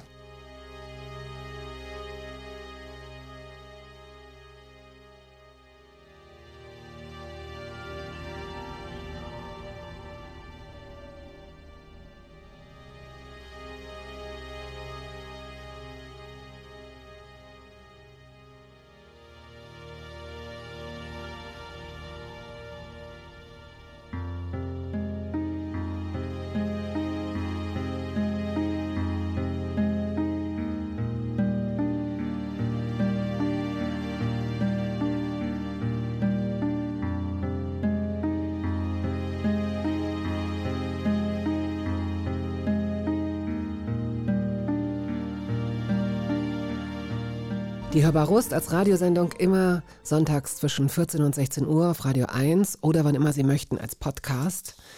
Und wenn wir schon davon sprechen, Sie finden auf unterschiedlichsten Plattformen, zum Beispiel in der ARD Audiothek oder bei YouTube oder Ach, Sie kennen diese ganzen Plattformen auch auf Spotify. Äh, ganz, ganz viele Gespräche, die hier schon gelaufen sind, die wir als Podcast archivieren konnten sozusagen mit Helge Schneider, Senta Berger, Christian Ulmen, Uschi Brüning, Guido Maria Kretschmer, Jan-Georg Schütte, Judith Holofernes. Wir haben sehr lustige Sendungen, zum Beispiel Daniel Brühl, den du ja auch fotografiert hast, Olaf. Wir hatten auch äh, nachdenklichere Sendungen. Wir hatten noch eine sehr bewegende und auch traurige Sendung. Eine Sendung, die wirklich sehr berührend war mit Franziska Knost, die selbst einen ähm, Podcast zum Thema Sterben hatte, eine Betroffene, die mehrere unter mehreren Krebsarten äh, litt und mit der wir ein Gespräch führen durften und die dann auch tatsächlich wenige Wochen später ähm, verstarb. Dennoch wurde dieses Gespräch von ähm, sehr vielen Hörerinnen und Hörern als hoffnungsstiftend und gut und wichtig empfunden. Also wenn äh, Sie mal glauben, das passt gerade zu Ihrer Stimmung, zu Ihrem Tag, dann hören Sie sich doch dieses Gespräch an. Olaf Heine, der Fotograf und Regisseur, ist heute hier zu Gast und ich habe es eben schon angedeutet. Diese Mollstimmung ist so ein bisschen die Brücke zu dem Buch, das du gemacht hast, Random Daughters. Das ist 2019 erschienen. Sag, was es ist und wie du zu dieser ähm, Aktion, zu diesem Projekt überhaupt gekommen bist. Ich verbringe ja eigentlich meine Zeit im Tagtäglichen damit zu zeigen, welches tolle Potenzial wir Menschen haben. Also wenn es darum geht, ähm, schöpferisch zu sein, kreativ zu sein. Und es gibt ja, und das zeigt uns die Zeit jetzt gerade besonders, Kriege, Terror, Seuchen. Es gibt halt eben die andere Seite, wie grausam wir Menschen sind und ähm, was Menschen sich antun. Und ich habe ja vorhin ähm, schon eingangs gesagt, Fotografie bedeutet für mich zu einem Verstehen zu gelangen. Und mich hat dieser Konflikt in Ruanda immer beschäftigt. Kannst du den nochmal rekapitulieren? Ja, 1994 fand dort ein Völkermord statt, ein Genozid ähm, von, ähm, ich glaube, März bis Mai, ähm, knapp drei Monate, in denen ungefähr eine Million Menschen, vor allen Dingen ähm, der Tutsi, der Volksgruppe Tutsi, aber auch moderate Hutus gestorben und zwar auf bestialische Art und Weise umgebracht wurden, ähm, orchestriert durch Propaganda, ähm, durch Milizen, durch das Militär. Das wurde jahrelang vorbereitet. Ähm, Ruanda ähm, wurde quasi unterteilt in zwei Volksgruppen, die Hutus und die Tutsis. Ähm, das kam aus der Kolonialzeit der Deutschen und der Belgier. Ähm, die Tutsi waren die, es ist ein Agrarland und äh, die Währung dort sind Kühe, Vieh. Und die Tutsi waren immer die, die mindestens zehn Kühe hatten und die äh, Hutus dementsprechend die ärmere Bevölkerung, aber die ähm, Zahlen, Zahlen, und, zahlenmäßig größere äh, äh, Volksschicht. Und ähm, so kam es eben über Jahre ähm, vorbereitet zu diesem Völkermord, ähm, der dann daran gipfelte, dass im März 94 der Hutu-Präsident abgeschossen wurde von den eigenen Leuten. Und die Hutus das den Tutsi in die Schuhe geschoben haben und damit im Grunde genommen eine Begründung schufen, eben loszuschlagen. Und äh, die UNO, wie auch sämtliche westlichen Mächte, ähm, schauten damals weg. Man muss dazu sagen, dass es auch so, äh, ich habe mir jetzt auch ähm, in Vorbereitung nochmal ähm, ein paar Sachen durchgelesen. Es ist ja auch so haarsträubend, dass als der Kolonialismus dann endlich ähm, beseitigt war, also als die eigenen Leute an die Macht kamen, dass genau dieselben Konzepte übernommen wurden, dass die Machtverteilung einfach in den Händen weniger lag, die sich da ihre Vorteile verschafft haben. 1962 kam diese Unabhängigkeit und es ging einfach genau so weiter und die eigenen Leute wurden abgemetzelt und Frauen, die in diesen Frauen und Kinder muss man sagen, die in diesen Konflikten so gut wie nie die Aktiven sind, sondern so gut wie immer die Opfer, werden nicht nur getötet, sondern wünschen sich manchmal getötet worden zu sein, weil das, was sie erleben müssen und mussten, du warst vor Ort, du weißt es besser, ähm, ist, können wir uns überhaupt gar nicht vorstellen, diese Grausamkeit. Nein, und das findet ja im bis heute in jedem Konflikt statt. Ähm, es gab im ähm, Syrien-Konflikt, hat es der Spiegel, glaube ich, mal irgendwann geschrieben, wie viele Kriegsparteien, und das waren ja doch durchaus einige, die da involviert waren, sämtliche Kriegsparteien haben ähm, Gewalt gegen die Zivilbevölkerung als, als äh, Kriegswaffe eingesetzt. Und in Ruanda waren das eben Frauen, es sind bis zu einer Million Menschen, so sagt man, umgekommen. Und ähm, es gibt dann inoffiziell, inoffizielle Zahlen, dass äh, bis zu 250.000 Frauen in den drei Monaten systematisch vergewaltigt wurden. Ähm, und ähm, ich habe mit einer Hilfsorganisation gearbeitet, ähm, die sich eben um die Frauen kümmert und dort vor Ort ähm, Therapien anbieten, ähm, AIDS-Prävention. Ähm, Weil viele haben sich damals äh, infiziert durch diese Vergewaltigung. ja, ich weiß nicht, ich kenne die, mhm. kenn die genaue Zahl nicht, aber es sind irre viele gewesen. Und ähm, ich habe mit einer Organisation gearbeitet, die sich um circa 6000 dieser Frauen kümmern, bis heute. Und Dann nennen Sie bitte beim Namen, dass man Sie auch Ähm, unterstützen Das ist die kann. O- ORA Kinderhilfe. ORA, O-R-A. ORA, ORA Kinderhilfe. Und ähm, die haben eine Partnerorganisation in Ruanda, Solace Ministry, eine christliche Organisation. Der äh, Gründer dieser Organisation, selber ein Tutsi, hatte sich drei Monate im Keller eines Schweizer Botschafterpärchens in einem äh, Umzugskarton versteckt. Und ist nur nachts kurz raus, um irgendwas zu essen zu finden und hat gesagt, wenn er das überlebt, wird er den Rest seines Lebens damit verbringen, Menschen zu helfen. Hat sich das eben zum Ziel gemacht, vor allen Dingen den Frauen zu helfen. Und ich wollte dieser Hilfsorganisation einfach eine Stimme bieten und habe dieses ähm, Projekt umgesetzt. Du bist da hingefahren und hast, könnte ich mir vorstellen, durch diese Organisation, die werden ähm, in dem Sinne Vorarbeit geleistet haben, dass sie dir möglicherweise Gesprächspartnerinnen, ich glaube, du hast fast, fast 90 Frauen, 80, 90 Frauen fotografiert. Ähm, 80, 90 Frauen oder 80, 90 Mutter-Tochter-Paare? Ähm, es waren, ich glaube, 85 Mutter-Tochter-Paare, beziehungsweise es waren auch Söhne dabei. Ähm, Mhm. Der, der Ursprung, ähm, den, den muss ich, ähm, also der, der liegt bei meiner Frau, die hatte. Ähm, Marion. Marion hatte mit der Hilfsorganisation zu tun und die kam eigentlich auf die Idee, weil sie wusste, dass mich dieser ähm, Völkermord immer beschäftigt hat. Ich habe mich da nicht nur durch die Arbeit mit Don Schiedel, ich habe ja den Schauspieler fotografiert, ist auch in meinem Buch, der hat damals ähm, in einem Film Hotel Rwanda ähm, einen äh, Hutu gespielt, der tatsächlich ähm, äh, Tausende von Tutsi gerettet hat. Ähm, ich habe mich immer mit diesem Konflikt beschäftigt und meine Frau wusste das und hatte mich dann eben dieser Hilfsorganisation vorgestellt. Und ähm, so sind wir in der Ideenfindung einfach irgendwann dann, also beziehungsweise ich habe dann irgendwann gesagt, ich möchte eigentlich entgegen meiner normalen ähm, fotografischen Regel ähm, nicht etwas Zeitloses schaffen. Deswegen fotografiere ich auch relativ viel in Schwarz-Weiß sondern ich wollte bei diesem Projekt wirklich ein Buch machen oder eine äh, ähm, Porträtserie, die im Hier und Jetzt angesiedelt ist. Und das ist meine erste Arbeit, die komplett in Farbe ist, weil ich das Gefühl hatte, ich möchte diese Frauen im Jahre 2019, 2018, 2017 ähm, zeigen. Wir haben das kurz vor dem 25. Jahrestag des Völkermords umgesetzt. Ich hatte, ich glaube, drei Reisen habe ich gemacht, jeweils so zehn Tage. Wir sind im ganzen Land herumgefahren, haben Interviews geführt, haben die damals vergewaltigten ähm, Mütter mit den aus dieser Ver Vergewaltigung hervorgehenden Töchter an den Orten, wo das passiert ist, fotografiert. Hört sich jetzt sehr hart an. Ist auch hart. Ist ein Teil der Therapie für diese Frauen. Jede Auseinandersetzung mit ihrem Schicksal hilft ihnen. Das musste ich auch erst lernen. Ich bin da hingegangen als jemand, der sich dafür interessiert hat, als jemand, der auch ähm, selber Vater ist. Das habe ich den Müttern immer gesagt.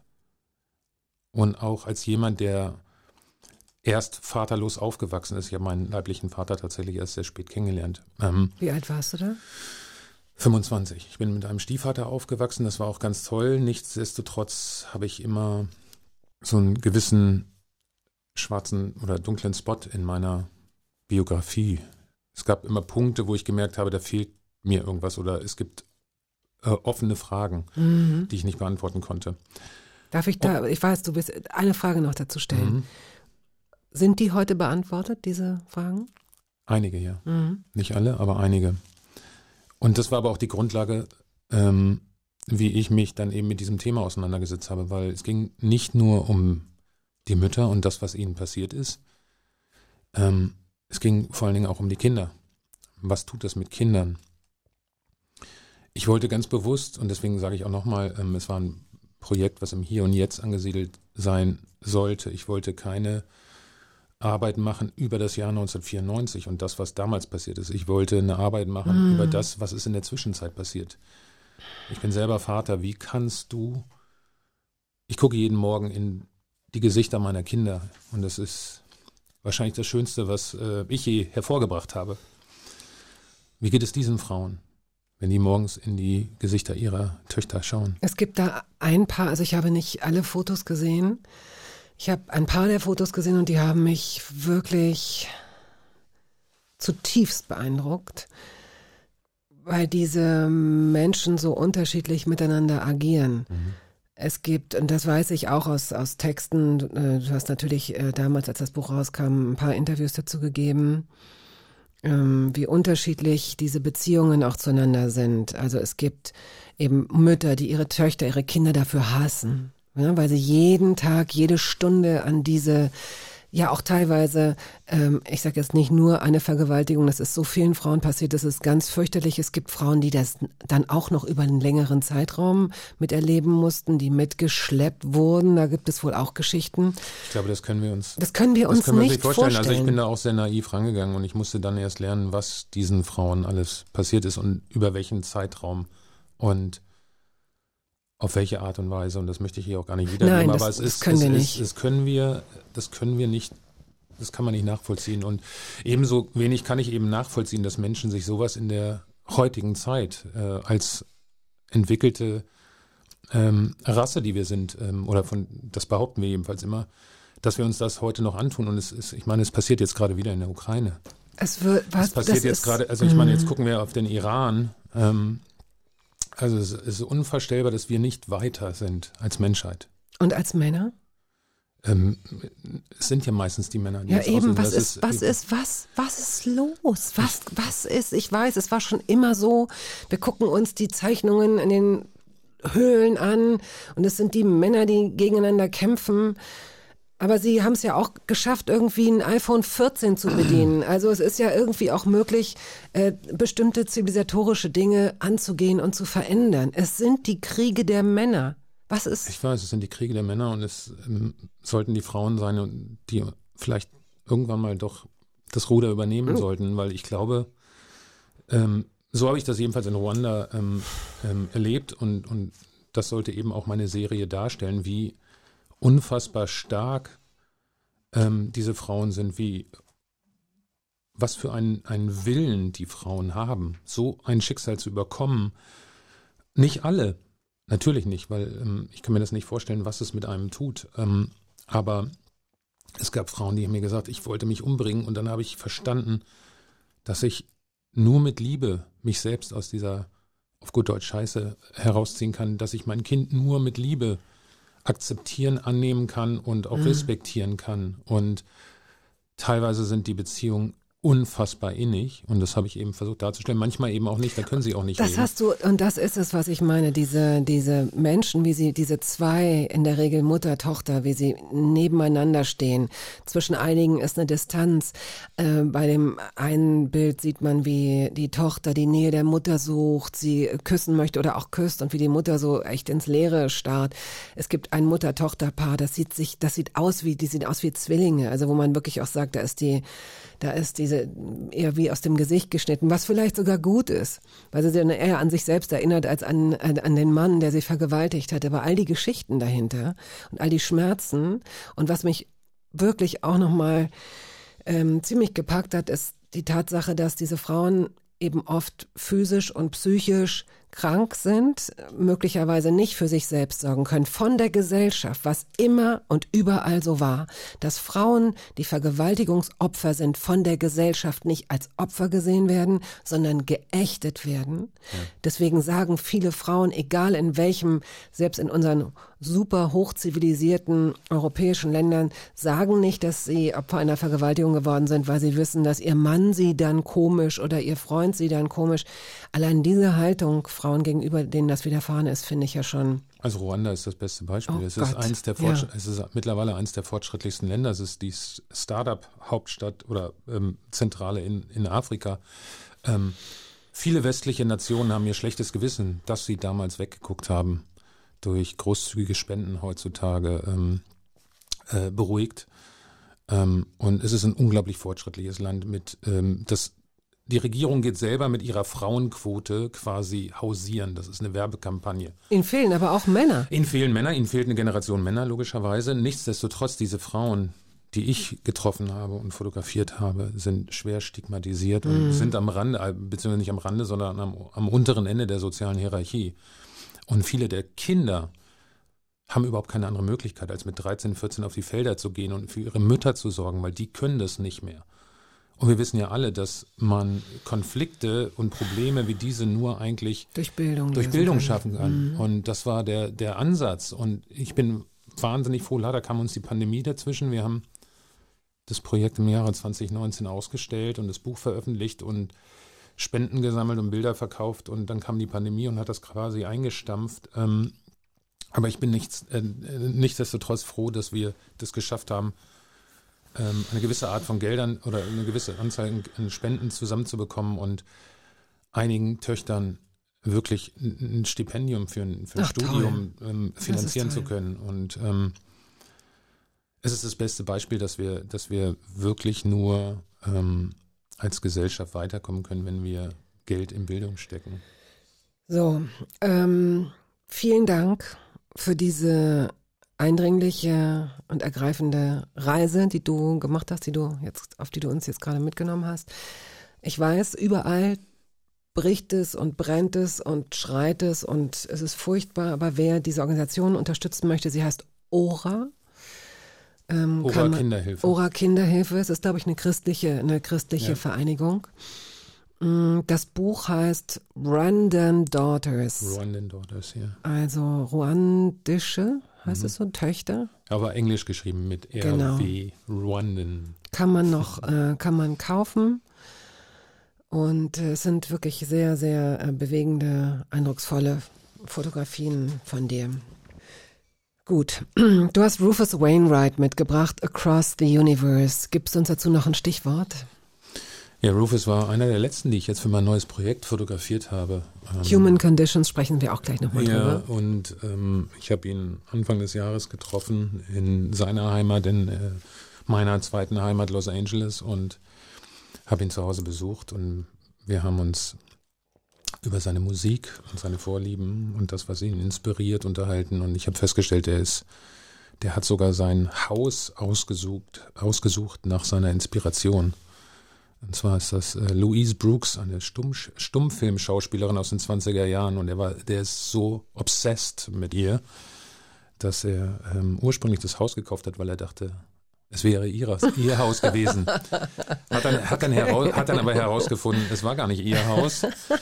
Ihr Haus stand nämlich auf der, auf der anderen Seite des Canyons, aber er guckt jetzt aus seinem Oh, er guckt, Schlafzimmer. Ja, er guckt, guck mal, er guckt auf das Haus. Doch, Und irgendwie auch gut. ähm, er malt, wer, wer Rufus auf der letzten Tour gesehen hat, da gab es, glaube ich, ähm, so Projektionen ähm, im so Jugendstil oder Art Deco ist das, glaube ich.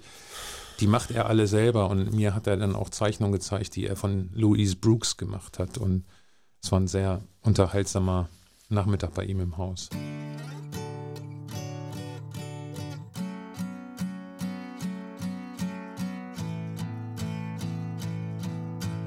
Words are flowing out like endless rain into a paper cup. They slither while they pass, they slip away across the universe. Pools of sorrow, waves of joy are drifting through my open mind, possessing and caressing me. Jai Guru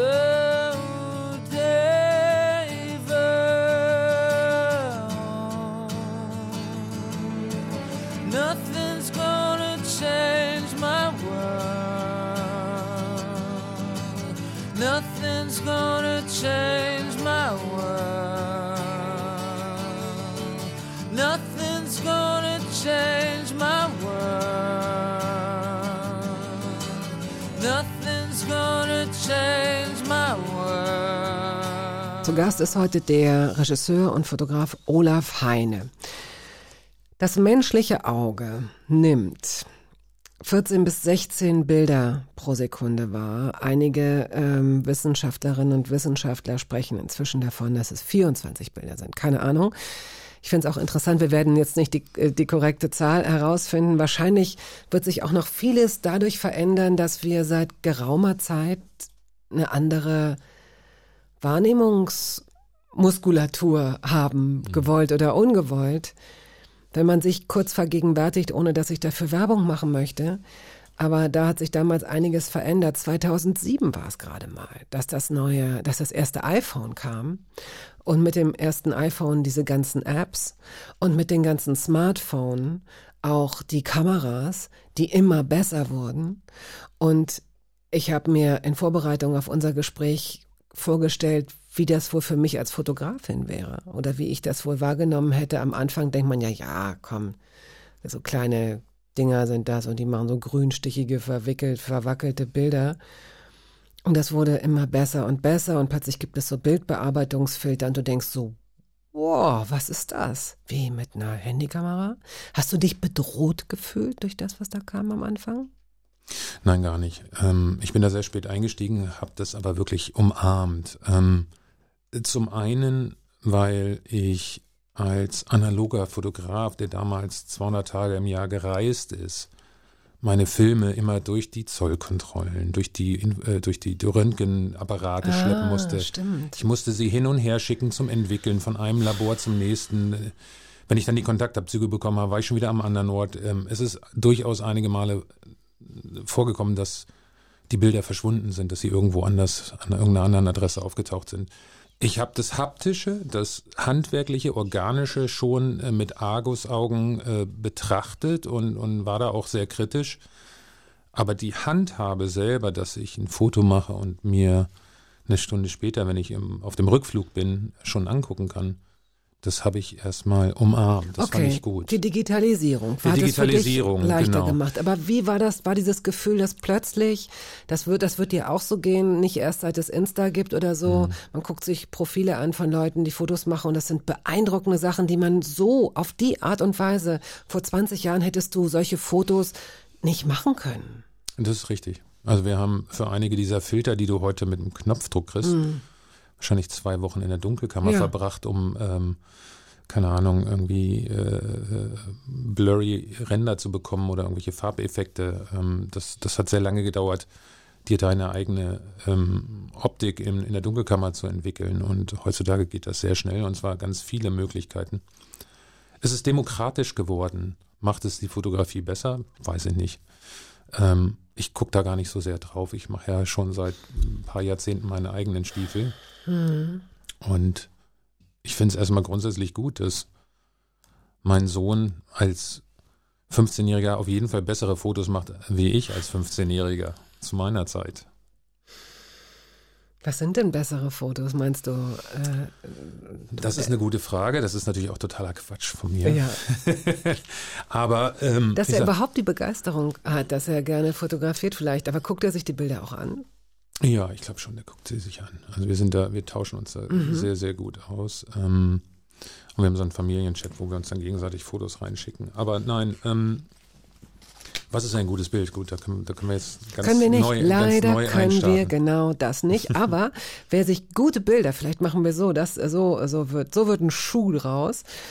Ähm, wer sich gute Bilder anschauen möchte, der hat dazu Gelegenheit vom. Jetzt muss ich mir mal genau die Daten nochmal angucken. Hier. Also äh, die Ausstellung ist die Ausstellung zum Buch, über das wir schon gesprochen haben. Es heißt Human Conditions. Es ist ein fünftes Buch, das jetzt gerade rausgekommen ist. Wir verlosen, wie gesagt, danke für diese Großzügigkeit, drei Exemplare. Und äh, wenn Sie, wenn Sie dieses Buch gewinnen möchten, dann beantworten Sie bitte die Frage, für welches Musikvideo, er hat ja mehrere gemacht, aber für welches Musikvideo hat Olaf Heine den Echo bekommen? Schicken Sie die richtige Lösung an hörbar.radio1.de, bitte auch Ihre Adresse und Ihre Telefonnummer, damit wir Sie benachrichtigen können. So. Und der, äh, das Rohmaterial, wenn man so will, oder das, das äh, tolle Beiwerk äh, ist eben diese Ausstellung. Die beginnt am 26. November und geht, Gott sei Dank, fast zehn Wochen bis zum 4. Februar 23 in der Camera Work Gallery in Berlin sehr gut bekannt, in der Kantstraße 149. Und diese Bilder, die wir da sehen, tauchen die alle auch im Buch auf? Nein, ähm, die Ausstellung ist ein bisschen anders als das Buch. Also es ist, ich sag mal, 80 Prozent der Bilder in der Ausstellung sind auch im Buch. Aber wir haben ähm, durchaus einige besondere ähm, Wände da noch gemacht, weil ich das nicht so eins zu eins haben möchte. Ich finde es ganz gut, wenn, oder andersrum, ich finde es ja ganz gut, wenn ich zu einem Konzert gehe und da eine etwas andere Fassung höre, als die, die auf dem Tonträger ist. Ja, da gibt es die und die, ne? Die einen wollen genau das, wenn sie zu einem Konzert gehen und die anderen wollen es ein bisschen Mhm. anders haben. Aber wenn du beides bereitstellst, kannst du wahrscheinlich nichts falsch machen. Wahrscheinlich, ja. Ähm, Rammstein werden da wahrscheinlich auch hängen, oder? Das klingt ein bisschen hart. Naja, komm, die sind martialisch, die können das ab. Also hängen sie da? Ähm, Diesmal nicht? Doch, es hängt, äh, also ich glaube, ein Bild von der Band und ein Bild des Sängers wahrscheinlich. Ja. Aber es ist eine Band, die mich schon sehr lange beschäftigt und ähm, Die du schon sehr lange begleitest, mit denen du schon sehr lange oder mit der du schon sehr lange arbeitest. ja, 25, 25 Jahre. Jahre. Ja. Also ich habe im weiß ich nicht, Februar 97, glaube ich, Fotos gemacht für das damalige Sehnsuchtalbum, was tatsächlich dieser Tage 25 wird. Und ich bin dieses Jahr auch wieder auf ihrer Stadientour mitgefahren und war in Mexico City beim letzten, bei den Ah. letzten drei Konzerten tatsächlich Okay. in größten Stadion der Stadt. Das war schon ziemlich besonders. Man darf nicht vergessen, die singen in Deutsch. Ich weiß. Ähm, wir hören auch auf mit Rammstein. Daher jetzt dieser lange Teppich, den wir so lange, langsam ausrollen. Du hast, du hast ähm, Zeit mitgebracht, wenn man das so sagen darf am Ende einer Sendung. Ja, jetzt ist Den ja ein bisschen, Zeit. ist ja ein bisschen Zeit vergangen. Ja, das ist ein bisschen Zeit Ist vergangen. auch Zeit, jetzt aufzuhören. Ja? Äh, nein. Ähm, nein, ich finde, das ist tatsächlich eins ihrer neuesten Stücke und ähm, mir gefällt der Text von Till sehr gut. Und ich weiß, die Band polarisiert. Ich begleite sie seit 25 Jahren. Ich habe mir, glaube ich, schon so, das ist wie beim FC Bayern. Da hast du dir auch schon alles angehört, was es an Vorurteilen und Feindschaften und, und Klischees gibt. Das ist bei Rammstein ähnlich. Aber ich stehe dann da und jetzt sind wir wieder ganz am Anfang im Gespräch, im, im Moment sein. Ähm, ich stand tatsächlich neben der Bühne und hab, bin dorthin geflogen, um Fotos zu machen und musste dann tatsächlich die Kamera auch mal sinken lassen, weil es wirklich beeindruckend war. Freunde, so möchte ich schon sagen, ähm, Berufskollegen, eine Band, mit denen ich eben so lange ähm, schon unterwegs bin, dort an der Stelle zu sehen, in so einer Größe und ich finde es beeindruckend, dass das so honoriert wird und die Mexikaner sind einfach auch unglaublich verrückt und wild und laut. Und ich nutze es immer, dieser Till. Ich nutze es, um an dieser Stelle zu sagen, hey Flake, du bist echt ein feiner Kerl. Den habe ich ja wirklich sehr gern und den möchte ich jetzt an dieser Stelle mal grüßen. Es passt nämlich, es ist gut Ich, eingebunden. ich möchte ihn auch grüßen und sage auch nochmal Danke, weil der Flake hat nämlich das Vorwort Ja. für mein Buch geschrieben. Und ganz schön viele hat er da geschrieben. Ja. Das ist ein langer Text. Das ist ein sehr lustiger Text. So, hörbar.radio1.de lautet unsere E-Mail-Adresse, wenn Sie dieses Buch Human Conditions gewinnen möchten. Wenn nicht, dann müssen Sie es sich wohl kaufen. Schreiben Sie bitte auch Ihre Adresse und Ihre Telefonnummer in die E-Mail. Olaf, vielen Dank dafür, dass du hier warst. Es war leicht, es war lustig, es war unterhaltsam und es war zwischendurch auch kaum aushaltbar. Und auch für diese Mischung ähm, möchte ich mich bedanken. Das ist nicht immer so. Ich danke dir. Tschüss. Tschüss.